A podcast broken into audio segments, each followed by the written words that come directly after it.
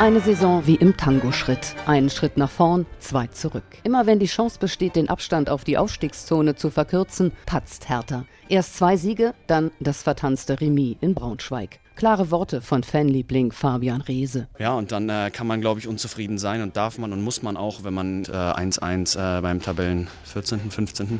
spielt ähm, und Ziele hat, dass man noch einen großen Wurf erreichen möchte. Der große Wurf. Seit dem ersten Tag in Berlin heißt das für Herthas Traumtänzer Vollgas mit Hertha zurück in die Bundesliga. Und ich möchte einfach ja, den Verein dahin führen, wo er äh, hingehört und wo er es verdient hat. Kurzes Schweben auf Wolke 7. Fabian Reese hat vor Braunschweig seinen Vertrag vorzeitig bis 2028 verlängert. Das klingt in einem Video auf Instagram so. Hallo liebe Hertha-Familie, ich habe euch was zu sagen.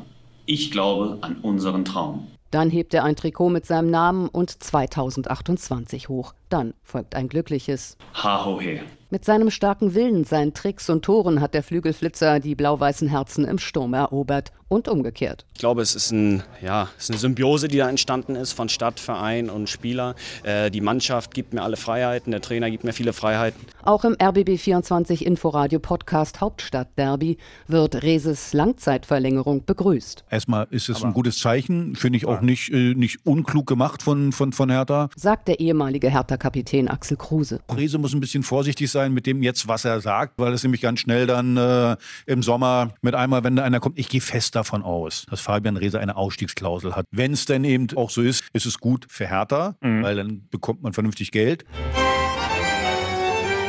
Nicht nur die Liebe zählt, sondern vor allem Siege. Hertha ein ernsthafter Aufstiegskandidat, da fehlt einfach die Konstanz. Und doch wird vor dem Spiel gegen den Tabellenzweiten Holstein Kiel wieder gerechnet werden. Trainer Paul Dardai ist vom Aufstiegsgerede nur noch genervt. Ich weiß nicht, wo er kommt, ja, das ist wahrscheinlich Provokation, Aufstieg. Also Leute, wenn Hertha will aufsteigen, zehnmal muss gewinnen. Wir haben noch nie mal geschafft, dreimal hintereinander. Hertha im Schwebezustand zwischen Träumen und Realität.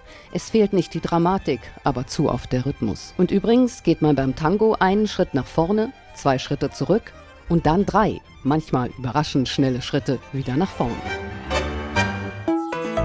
RBB 24 Inforadio vom Rundfunk Berlin-Brandenburg.